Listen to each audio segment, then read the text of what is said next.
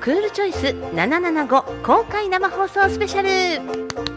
ことで始まりました。こんにちは。FM 舞鶴7個パーソナリティのムジカマキーナです。この時間は7個チャッタラジオクールチョイス775公開生放送スペシャルということで東舞鶴ショッピングセンターラポールからお送りします。さて今日はいつもの晴れのち失礼しました。いつもの7個チャッタラジオの特別番組ということでお送りいたします。2015年世界のすべての国が参加する形で2020年以降の温暖化対策の国際的枠組みでありますパリ協定が採択されました。世界共通の目標として世界の平均温度上昇を2度未満にしさらに1.5度に抑える努力をすること。そして今世紀後半に温室効果ガスの排出を実質ゼロにすることが打ち出されました。そしてクールチョイス。皆さん一度は耳にされたことがあると思います。このクールチョイスとは温室効果ガスの排出量を2013年度と比べて2030年度には26%削減しましょうという目標を達成するため脱炭素社会づくりに貢献する製品への買い替えサービスの利用やライフスタイルの選択など地球温暖化対策に貢献する賢い選択をしていこうという環境省が取り組むキャンペーンです。この賢い選択というのがクールチョイスということなんですね。FM マイズルでは毎月テーマに沿ってクールチョイスの情報発信を行っています。今日は再生可能エネルギー電力の利用促進についてお伝えします。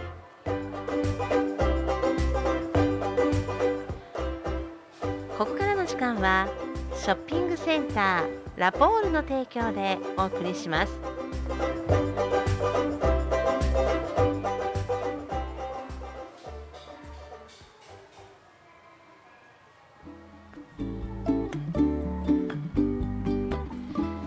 さてそれでは今日のクールチョイスゲストご紹介させていただきます。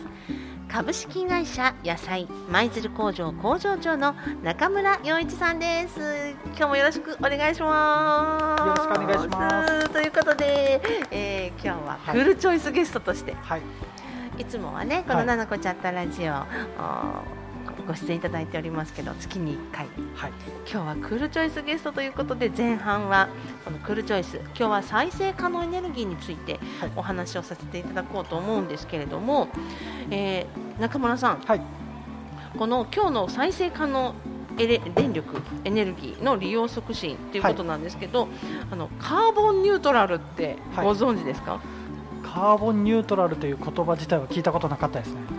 あそうだ、はい、そうですよね、はい、最近まああの前の総理がこうよくこう記者会見などでカーボンニュートラルという言葉をあお話しされてたんですけどもあのカーボンニュートラルってね植物の体茎とか根っことか葉っぱとかあるじゃないですか、はいはい、でこれってすべて有機化合物っていうものなんですってね、はいはい、でそれでできていても中村さんもよくご存知だと思うんですけども、その植物が種から成長するときに光合成でこう大気中の二酸化炭素私たちが排出している二酸化炭素を、あの炭素の原子を取り込んでその植物たちが汚い空気っていうのは 二酸化炭素を吸って綺麗な空気を出すってことなんですよね。そうですね。はい。そういうことなんですよね。はい、光合成を行うときに、そうですよね。はい、そうですよね、はい、もうそこはもうプロなので中村さんにお聞きする方がいいと思うんですけど、それがこうカーボンニュートラルということなんですって。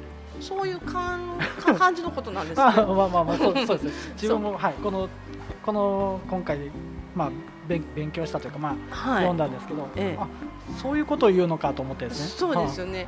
はい、実質ゼロにしていこうという取り組みだったりとか、はい。はい、そう植物を使ってというか、はい、で、あの私たちの出しているこの二酸化炭素をですね、はいはい、えー、綺麗な空気に変えていってもらおうというか、うん、そういう取り組みをしていくのが、カーボンニュートラルということなんらしいですけど。はい。でもものすごいたくさんの量の植物にお願いしていかないかな、はい、そうですよね。いやじゃないかなと思うんですけど。かなりかなりの量になってくると思うんで。ですよね、まあ、この今この種から成長させて、はい、でそれでこうそこから光合成が始まっていくから、はい、そこからもうほら綺麗な空気を発しているっていうようなふうに言われてますけど、はい、まあ、木を植えるにしても、はい、植物を植えるにしても、はい、まあ、土地もいりますしね。そうですね。ね。なんかそれをこう上手にカーボンニュートラルを利用というかねこうできるようになるにはかなり効率的にやっていかないと。そうですねでもこのカーボンニュートラルって植物だけではないんですよね。そうなんですよ。です植物だけではないです。はいうん、例えばまあ植物が一番こう分かりやすい例としてよく話されるんですけど、はい、まあそういったこの最先端の技術というところを使ってですね、はいはい、まあ私たちこれから環境のね、うん、優しく環境を作りということで、うん、えー、取り組んでいかなくてはいけないんですけども、さあこの取り組みをですよ、株式会社野菜さんでも、まあ企業として取り組んでらっしゃる内容があったりとか、はい、計画してらっしゃるというお話ちょっとここでお聞きしたいんですけど、お願いできますか、はい、えー、まあ、うちは水耕栽培で、まあ、野菜を製造販売を行ってるんですけど、うん、やっぱり一番電力をよく使うんですよね、電気を。であのー、まあ、傾向とから、まあもう今どこでも LED に変わってるんでそこでまあ電力としてある程度削減はできてると思うんですけど、はい、まあ、さらにうちはですねあの工場の屋根に太陽光パネルを敷いて、えー、蓄電池も併設して、まあ、昼貯めた電力を、まあ、夜は蓄電池から賄うみたいなのを計画しているところです、えー、株式会社野菜さんといえば舞、鶴市内の廃校ね、はい、を利用した工場ということで、はい、えー、小学校は何小学校この廃校でしたっけ、えー、慈東にある岡田上小学校の跡地ですね。ねその小学校の跡地廃校を使ったこう工場として学校の中に工場がね、はい、学校で野菜たちが育っている、はい はい、っていうとても可愛らしい雰囲気なんですけれども、はい、だその工場の屋根に太陽光パネルを設置されて、でそれで昼溜め込んだ電力を蓄電池に貯めてっていうことですね。えっとですね、昼昼間も使うんですけど、まああの、えー、使い切れなかった電力は、えー、蓄電池に貯めて、で夜、えー、発太陽光パネルが発電しないときにはその貯めてた電蓄電池の方からっていうのを賄うっていうところで、えーと、計画している段階です。ちょっとまだ諸事情ありまして実行までもうちょっと時間かかってるんですけどそう、はい、でもそういった仕組みのはもうできているということですね。でそういったその、まあ、電力が、まあ、水耕栽培ということで、はい、まあ、ずっと必要だということで、うんはい、まあ、あのなるべく電力がかからない、はい、省エネ対策みたいなのをされてますか、えー、っとですねあのまあ、省エネ対策、えーとですまあ、LED にされてたりとかもありますよね。でまあ、その省エネって言っても、まあ、電力が、まあ、必ず必要な水耕栽培ですので、はい、まあ、また別にちょっとこう電力のかからないような栽培方法とかも考えてらっしゃったり。はい、でえーとですね体育館完全閉鎖型だと LED の電力に頼るしかないんですけど、今計画しているのがですねビニールハウスでビニールハウスの中で水耕栽培で野菜を作る計画をしてます。はあ、ビニールハウスの水耕栽培、はい、でビニールハウスだけだとあの、まあ、普通の水耕栽培になってしまいますので、まあ、弊社、えー栄養価を高めた付加価値をつけた野菜を作るっていう、まあ、特徴がありますのでビニールハウスの中に LED を、まあ、歩行として光を、まあ、例えばあの曇りだったり、うん、えー、した時のために歩行光を補うために LED を一緒に入れてですね。でまた栄養価を高めれるような栽培方法をビニールハウスで行うと。なのでそうすることによって電力をですね太陽光で補えますので、はい、えー、もうおそらく半分以下の電力でできるはずなのでなるほど。それを今計画しているところです、あじゃあその取り組みも、はい、あの計画されて、はい、仕組みもできてるってことですね、はい、えー、なるほど。じゃあそうしたらそのいい天気の日には、はいはいそうですね。はい。お日様の光ではいはい。育つ野菜、はい。でちょっと天候が悪かったりすると、LED のライトを借りてっていうこと、でということは、まあ、あ完全密閉型の体育館の中ではい。はい。作られている野菜たちと、はい。そのビニールハウスで作られている野菜たち。はい。あの天候の、まあ、違いはあるあるにしろ、はい。そういったこの外で使う露地物の野菜で不安定になることもなく、はい安定した供給は見込めるということです。そうですね。なるほど。はい。じゃあいいことばっかりなような気がするんですけど、えーとですね、それがやっぱり、まあ、閉鎖型と違うところがありまして、ビニールハウスで育てる分やっぱりどうしても土とか近くにありますので虫が入ってくるんですよね。ああそっか。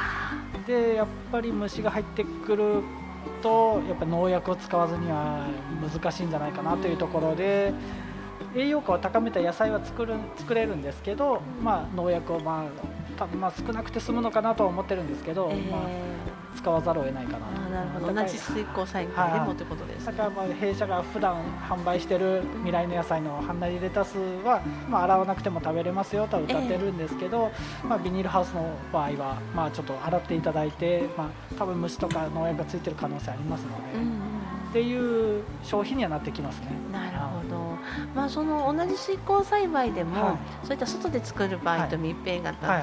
まあ、密閉型はもう完全に虫たちも入ってこないわけですがね。はい。はい。私も、ね、こう工場見学に行かせていただきましたが、一定の気温だったりとか、その肥料もね、はいはい。えー栄養か、うん。栄養も計算されて、はい。されているあの育てられている。で外はちょっとその外気があったりあと、土が近くにある。そ,、れだけでやっぱりこう、はい。虫たちって寄ってくるものなんですかそうですね。で結構あの、まあ、いろんな、まあ、害虫と言われる虫がいるんですけどもう本当肉眼ではわからないぐらい小さいんですよね。だからもう本当風が吹いて、うん。ちょっとまた例えばビニールハウス開けた時に風がふっと入ってきた時に一緒に飛んでくるぐらいの小さな虫なのでうんまあ難しいでしょうね。ねえ。やっぱりちょっとそういうところには、はまあね、農薬というか、うん。はい薬を使って安全に食べてもらえるようなもので、ということで、はい。であのここういった取り組みって、はい。まあ、日本の中でというか、はい。そういう栽培方法って、、はい。ろんなところでされてることなんでしょうか、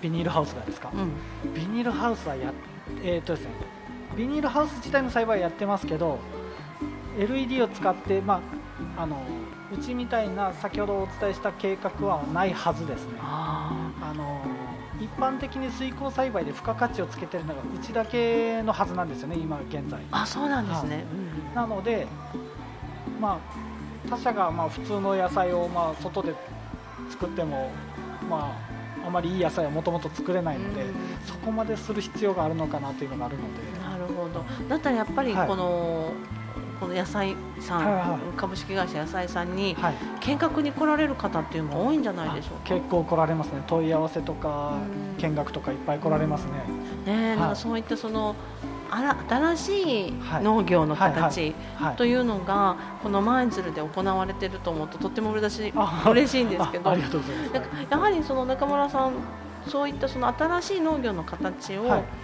こう全国に発信していきたい、はいはいそうね。そういった思いもあられるんですそうですね。まずはまあ舞鶴の、まあ、岡田上小学校をモデルケースとして、まあ、一つのパッケージとして、まあ、全国に発信できていけたらなっていうのがあるんですけどあのやっぱり水耕栽培ってイニシャルコストが最初の初期投資が結構かかってくるんですよね。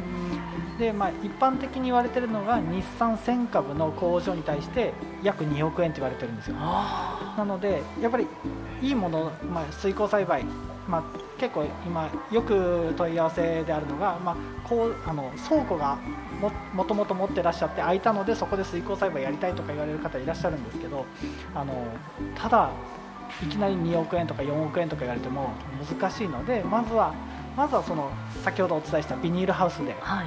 そうすると初期投資安くて済みますのでうんそういったものでまずは試してやってみませんかっていうところからのパッケージとして広めていけたらなとそれだとあのあの耕作放棄地でもできますので。ああなそうですよね、えー、そういったまた新しいはい。農業は聞いてるだけでワクワクしてきますがそういったその電力のこはい。再生可能エネルギーもはいそうです使いつつ、ね。はい。そういったクールチョイスなのは新しい農業、はい。えーこれからも楽しみにしていこういきたいんですけれども、はい。ここでですねそろそろ陽一さんの曲、リクエスト曲をですねはい。お願いしたいと思うんですが、はい。ここで一曲。今日リクエスト曲どんな曲を選んでいただきましたでしょうか？えーディアーナで We Found Love です。はいそれではお聴きください。どうぞ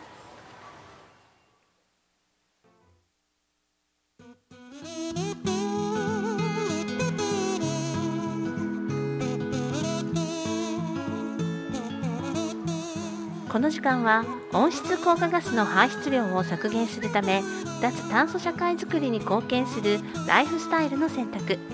地球温暖化対策への賢い選択をしていこうというクールチョイスの情報をお伝えしています。ここからの時間は株式会社野菜の提供でお送りします。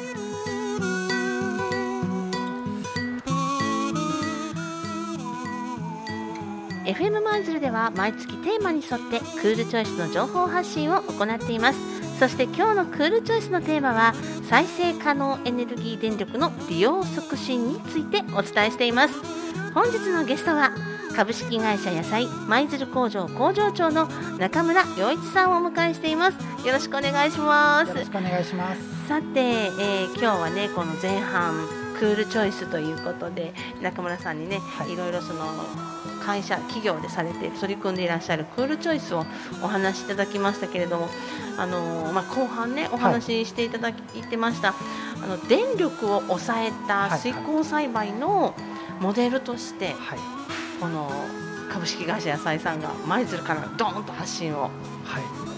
これからしていかれるもされ始めるえっのかな。とですねまずまずはちょっとビニールハウスを作るところからなんですけど、うん。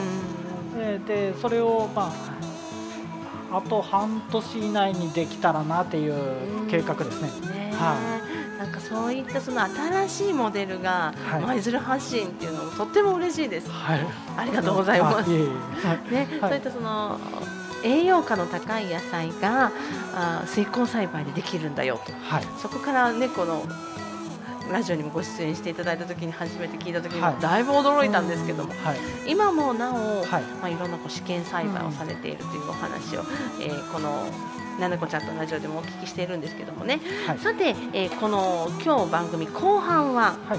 まあ、毎月恒例と言ったらあれですけど、はい毎月恒例毎毎月第1週目にお届けしています野菜プレゼンツ未来の野菜ラジオということでここからはですね、はい。まあ、引き続き中村さんにお話をお伺いしていきたいと思うんですけれども、はい。いかがですか？最近の野菜事情、野菜事情？うん、株式会社野菜さんの、まあ、お話とかねこの先月から今月にかけてえーっと。う ん野菜さん情報としては。えーっとですね。まあ。えーまあ、試験販売あ試験栽培とかも、まあ、継続していろいろ試してはいるんですけどそうですね何ど何をお伝えしましょうかねそうですね、まああの株式会社野菜さんのはい。野菜といえば、はい。レタスはい。ですけども、はい。レタスのおラベルが変わりましたよね。ネーミングも夏から変わったと思います、夏夏でしたかね、ええ8月でした。はい。よく覚えていただいてありがとうございます、8月夏。ね。はい。うん。パッケージが、えーとまあ、まあ夏から、うん。えー今までそのラベル、まあ、袋にラベルで貼ってたのを、まあ、全部印刷でえ行って、まあ、えおしゃれですよ、あありがとうございます。うん。未来の野菜はんなりレタスとして、ええ。はい、販売を行ってまして。ネーミングがまたいいですよね。未来の野菜、はい。はんなりレタス。ありがとうございます。あのバスケットボールチームのはいはい。ハンナリーズに売り出したのどうですか、すみません。ちょっと存じ上げないんですけど。あそうなんですか？はいはいはい。いや。京都のバスケット。そうです。あそうなんですか？京都ハンナリーズってあるんですよ。そうなんですか？どうですか？あハンナリレタス連絡してみる価値あります、うんうんうんうんすみませんちょっとまだ京都に来て間もないもので。う んよかったじゃあ、はい。今日お伝えできて。そうんだからハンナリレタスって聞いて、はいはい。あハンナリーズってこうピュッてなったんですよ。あそうなんですね。でまああのなかなかねはいはまあまああの地元のねクラブチームですので、いはいはい。そうですね。えー 京京都市内京都府の。京うん、京都市の、はい。お体育館で活動しているチームなんですけど、はいはいはい。うんうんうん。ちょっと調べてみます。ぜひ、ぜひぜひちょっとチェックしてみてください。同じハンナリつながりで。そね。はでそのハンナリレタス、まああのネットでい、もはい、購入いただけるということですけれども、はネットだとどういったふうに購入できますか？えー、とメインメインというか、まあ、よく、あのー注文が入ってくるのが、うん。あの食べ直っていうサイトですあの、はい。生産者生産者さんと、まあ、直接あの購入できるサイトがありましてそちらでの注文がよく入ってますね。なるほど。食べ直からはんなりレタスって検索したら下が出てくるはずです。うん未来の野菜とかたはんなりレタスで検索していただければ、ええ。はい。ぜひね舞鶴市内のスーパーにもたくさんこう卸されておりますのでね、はい。そのあたりからもぜひ購入いただきたいなと思うんですけども、その野菜たちも元気に成長してますか？そうですね。あのぼちぼち成長してます。ぼちぼち。まあ、あのはい。水耕栽培でね、はいはい。株式会社野菜さんの野菜たちは安定した供給ができるというところが、はいまあ、強い。はい。そして野菜に薬農薬は一切使ってません。はい。ですし。はい。で栄養価が高い。もう今ウィズコロナのこの時代にぴったりですね。そうですね。もう食べまくらな そうですね。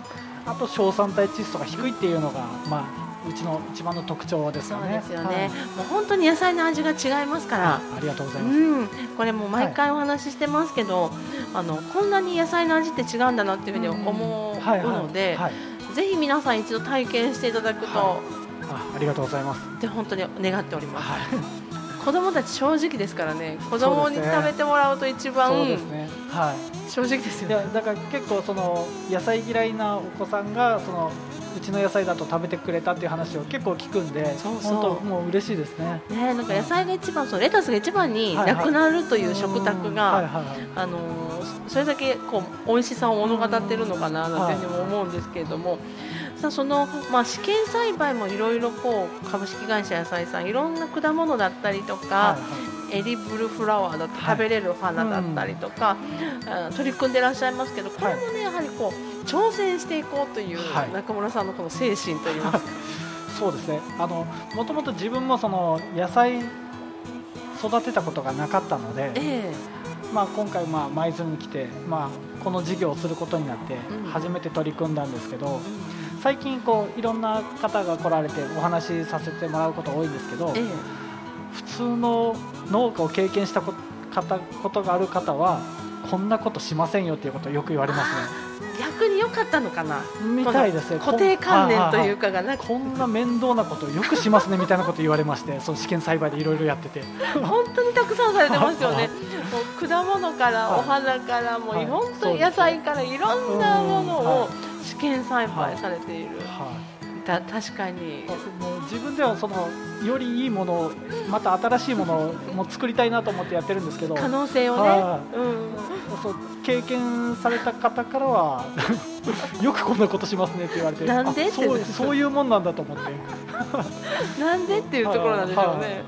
でもやはりそのあの挑戦というか試験栽培をしていくことで、あこれいけるやんっていうのとかありました？えーとそうですねでもやっぱり課題がやっぱ結構あたくさん出てきますねいろいろ試すとそのレタスに関してはその水耕栽培のやり方が、まあ、京都府立大学からあの栽培方法ライセンス契約結んでノウハウを教えてもらってるんですけどそれ以外の野菜葉物以外の野菜になってくるとその蓄積がないんですよね栽培方法にー関する。データがないですね。そうなんですよなので水耕栽培で育てた場合ってやっぱり違うんですよね育ち方が違うんだ。だからいちごとかメロンとかも試験栽培やりましたけどまあその露地栽培では確立してる栽培方法が使えないんですよ、ああそんなに違うんですね。あのまあ、よくいちごとかでよく糖度を上げるためのやり方としては、まあ、水をあまり与えすぎないとかいうやり方をすると糖度が上がってくるんですよね、えまあ、水耕栽培は水を循環してるのえでええ。水を止めたらもうもうすぐ根っこが枯れてくるんですよ。えなのでそういった方法が使えないので別の方法で上げる方法その糖度とかを上げる方法をいろいろ試行錯誤したりとか。ああすごい。やっぱ時間はかかりますね。特にいちごに関して受粉が大変ですので。はい、もう、はい。そうそう中村洋一さんといえば受粉をこう毎日頑張ってらっしゃるという話を聞いてましたけども、ね、ななかなかこう、はたくさん増えていくと受粉も大変になりますからね。ね。はい。ねそのあたりもこうまた新たなはい。試験栽培から次のステップに行かれるのも楽しみにしてるんですけれども、もう次はもうえこ機械的にできるようにもしそのいちごの栽培方法が確立したら、ええ。ー受粉はしない方法であの自分個人がですね受粉しない方法でできる栽培方法でちょっとやっていこうと思って、そうです。はい。でまあ水耕栽培でいちごができるということは証明できたわけですから。です。はい。でしかも美味しいっていう結構評判もいただきましたので、美味しいうん美味しくできるということは、はい。もう証明できましたので、それがどれだけはい。こう実用的にそうですね、なるか。あとはそのどれだけの期間でどれだけの量が取れるかということに関わってくるんで、うんやっぱどうしても電気代かかってきますね電気代と空調代、うんあとまあし施設代その他もろもろ諸経費を引いてでもプラスになるぐらいの量が取れないとなるほど。そこがそこがミソというかそれがそれ次第ですね。そこですね、うんそこが大切なところ。ね。まあ試験栽培をどんどんしていきながら、そういったそのそうですね。ね課題もはい。見つけつつ、そうですね。その課題をいかにククリアしてていくか。しいやーなんかこう聞いていると研究者でもあり、そうそうですね。だから昨日見学に来られた方にも言われたんですけど、ええ。変態ですねって言われて。え変態と思ってあ褒め言葉ですよとは言われましたけど。そう、ねこうぐーっとのめり込んでいく、はい。みたいですね。ちょっと意識してなかったんですけど。いやーなんかこうぐーっとこう真面目にねはい。一つのことを突き詰めていく。はい。そうですね。感じかな。まあでも個人としてはすごい楽しんでやってるんで、ねえ。あ合ってたんでしょうね。今の仕事が。あーそうなんだ。まあはい、すごい楽しいですしそれをまたその食べていただいた人に美味しいって言ってもらえるともうすごく嬉しいんで、ねえ本当にいつも中村さん楽しく楽しそうにこうこうなんですよ、ああなんですよ。っていろんなこの試験の試験栽培の話とかしていただけるので、はい、私も聞かせてもらっててあ。そうですか。ワクワクしながら楽しみを持ちながらあのお野菜はどうなったんやろとか毎月思いながらお話を聞かせてもらっているんですが、えあのーこの辺りでですね、はい。えー一曲。はいお届けしたいと思うんですが、はい。い、つもこの未来の野菜ラジオにはい。ご出演いただいているはい。奥様のはい。管理栄養士の中村真澄さんから、はい。今日はリクエストを預かってきていただいているということですので、ちゃんと扱ってきております。はい、今日は出張にいた,、はい至られるということですので、はい。あのリクエストを預かってきていただいております。ここで、えーご紹介させていただきたいと思います。えー中村真澄さんのリクエスト曲です。スピッツで楓。この時間は温室効果ガスの排出量を削減するため脱炭素社会づくりに貢献するライフスタイルの選択。地球温暖化対策への賢い選択をしていこうというクールチョイスの情報をお伝えしています。FM マイズルでは毎月テーマに沿ってクールチョイスの情報クールチョイスの情報発信を行っています。さあということで本日はクールチョイスゲストとして株式会社野菜舞鶴工場工場長の中村洋一さんにラポールサテライトスタジオにお越しいただいております。中村さん引き続きよろしくお願いいたします。よろしくお願いします。さあということで後半もうね最後お別れの時間も近づいてきたわけなんですが、はい。